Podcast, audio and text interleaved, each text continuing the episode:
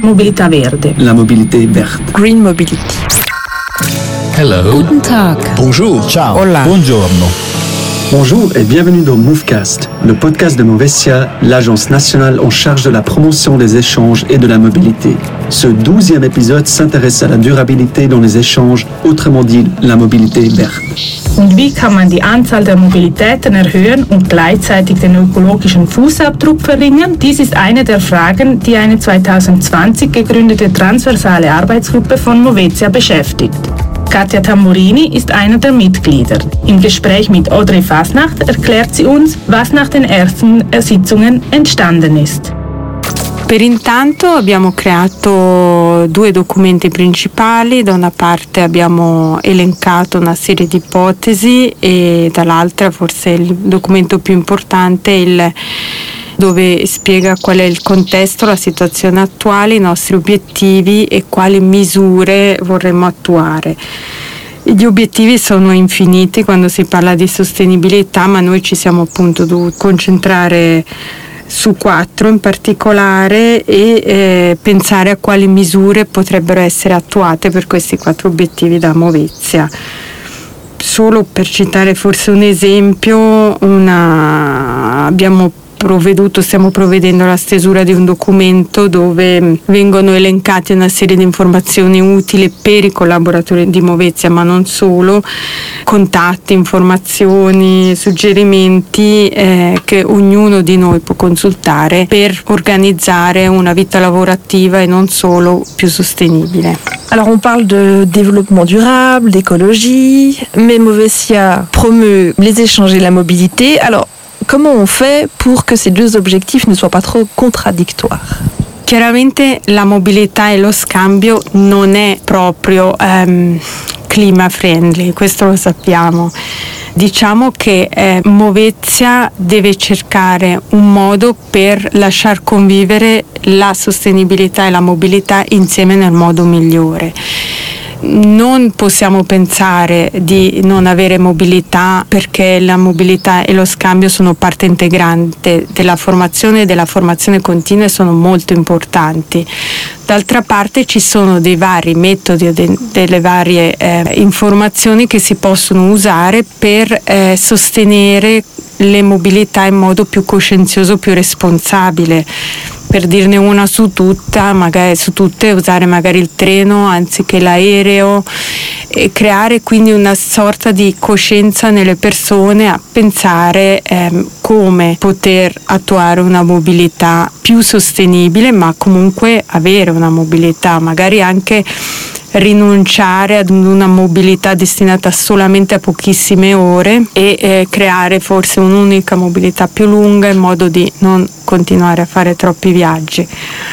È importante, però io vorrei anche dire che ehm, la sostenibilità non si ferma solo nel viaggio, ma anche su tanti altri piccoli accorgimenti che possiamo avere nella nostra vita, come ad esempio non stampare i flyer o i fogli informativi o non bere acqua dalla bottiglietta di plastica. Quindi diciamo che il tema è vasto, non è solo quello. Donc ça fait deux ans que ce groupe a été créé. Quels sont les autres projets, les, les buts à atteindre Quel est encore le but de ce groupe Green Mobility Al momento diciamo che stiamo cercando di eh, fermarci sui quattro obiettivi che ci siamo prestabiliti e di raccogliere eh, materiali e sensibilizzare sia i collaboratori di Movezia sia esternamente. Diciamo che è importante, almeno secondo me, che tramite queste informazioni e comunicazioni le persone vengano educate a pensare in modo sostenibile. Quindi se per esempio un collaboratore di Movezia ha una checklist per creare un evento in modo sostenibile, magari poi lo fa anche per se stesso a casa o pensa un po' di più anche nel singolo, nel suo privato. Quindi direi che se riusciamo già ad andare nella direzione dell'educare la persona alla normalità e la normalità e la sostenibilità, per noi il traguardo è già raggiunto. Comunque il lavoro è sempre tanto. Danke, Katja und Audrey. Die Frage der Nachhaltigkeit ist in unserem Alltag immer präsenter. So auch in den von Movezia unterstützten Austausch- und Mobilitätsprojekten. Im Folgenden stellen wir Ihnen zwei davon vor.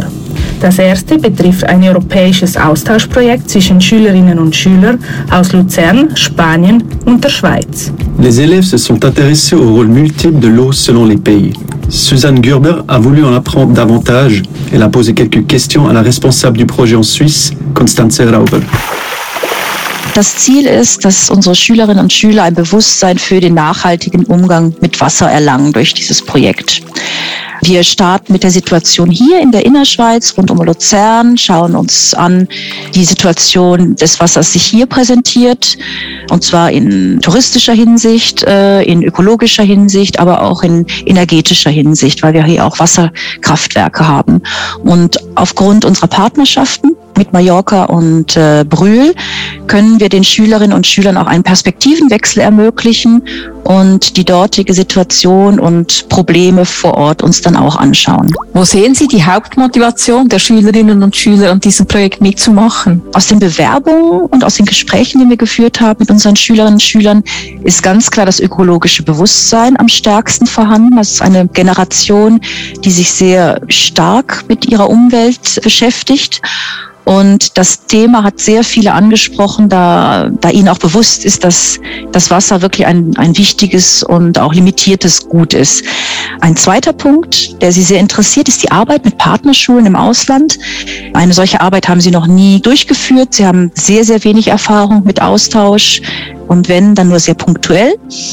Und sie sind sehr interessiert an einem Projekt, das sie vom Thema her sehr interessiert, mit äh, Schülern aus Spanien und Deutschland zusammenzuarbeiten und dadurch auch in Kontakt zu kommen mit den Schülern und Schülerinnen der anderen Länder. Äh, was sind die nächsten Schritte im Projekt? Wir haben jetzt gerade das Projekt angefangen, unsere Gruppen konstituiert und äh, haben jetzt begonnen, schon das erste multinationale Treffen, das Ende Oktober in äh, Spanien auf Mallorca stattfindet, vorzubereiten. Also Thema wird dort die Grundwasserversorgung sein ähm, sehr problematisch dort ist oder immer ganz große Herausforderungen darstellt für die Insel. Wir werden ausgehend davon als Vorbereitung die Situation hier kurz anschauen. Wie präsentiert sich die Situation in der Innerschweiz beziehungsweise in Luzern? Und alle drei Partnerschulen werden zu Beginn der Projektwoche die Situation in ihrem Land und in ihrer Stadt kurz vorstellen, bevor wir dann spezifisch in Mallorca arbeiten. Wir werden Wasserproben mitnehmen aus allen drei Ländern und äh, dort diese nach untersuchen auf ihre Qualität hin, auf ihre äh, Qualität als Leitungswasser zum Beispiel, als Wasser aus dem See und werden schauen, wie sich, welche Ergebnisse wir da haben. Wir sind natürlich überzeugt, die Schweizer sind überzeugt, dass das Wasser am besten ist, was sie mitbringen. Wir schauen mal, wie sich die Situation darstellt für das Wasser aus Deutschland und auf Mallorca. Merci Constance Rauber et Suzanne. La mobilité verte est aussi une préoccupation de l'enseignement tertiaire. En recensant les bonnes pratiques et initiatives mises en œuvre dans les autres écoles suisses, on a pu s'apercevoir que de nombreuses institutions étaient actives sur le thème de la réduction des émissions de CO2 en lien avec les vols en avion.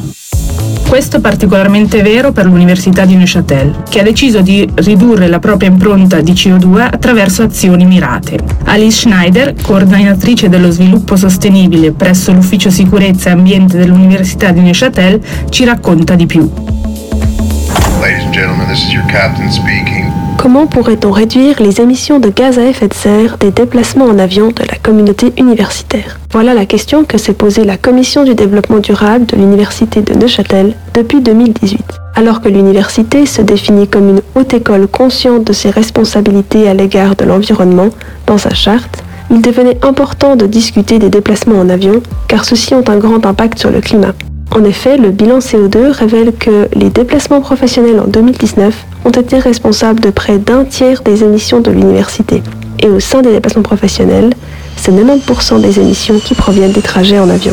Un groupe de travail a donc été créé pour étudier les différentes stratégies et mesures que l'université pourrait mettre en place. Dès début 2019, le rectorat a décidé de prélever une contribution climatique sur l'ensemble des déplacements en avion traités par son service comptable.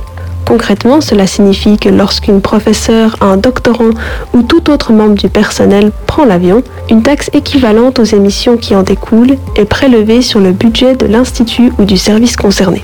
Les fonds prélevés servent ensuite à financer des activités de promotion du développement durable sur le campus, par exemple des campagnes de promotion de la mobilité douce ou le soutien aux associations étudiantes qui s'engagent pour la durabilité.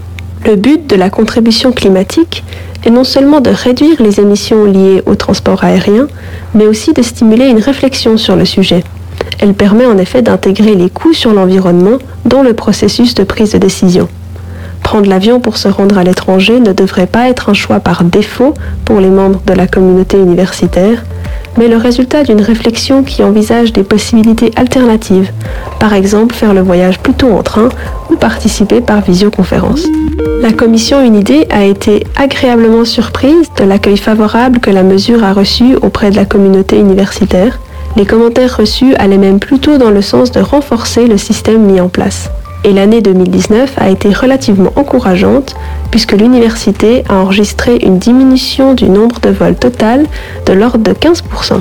Bien sûr, il est difficile d'attribuer cette tendance entièrement à la contribution climatique. Et par la suite, les années 2020 et 2021 ont été trop particulières pour permettre d'évaluer l'efficacité de la mesure. Mais depuis la fin 2021, on observe une reprise progressive des vols et au vu de l'importance des enjeux climatiques, l'UNINE désire redoubler ses efforts en matière de mobilité durable. En outre, l'université s'est maintenant engagée pour la neutralité climatique à l'horizon 2045 et cela demandera des changements importants, notamment en matière de déplacement professionnel. L'université est donc sur le point d'adopter des restrictions plus conséquentes sur les vols afin de pouvoir atteindre ses objectifs climatiques. Prima di salutarci, in questo dodicesimo episodio, scopriamo l'espressione legata alla mobilità. Il s'agit de l'expression arrivare dritto al punto que l'on peut traduire en allemand par auf den Punkt kommen et en français ne pas y aller par quatre chemins. Autrement dit, on va droit au but, sans détour et sans prendre de gants. Speriamo che vi sia piaciuto ascoltare questo nuovo Movecast sulla mobilità verde. Per qualsiasi domanda o commento non esitate a contattarci tramite i nostri social media. A presto! Adios. Tschüss, Arrivederci. Ciao. And goodbye.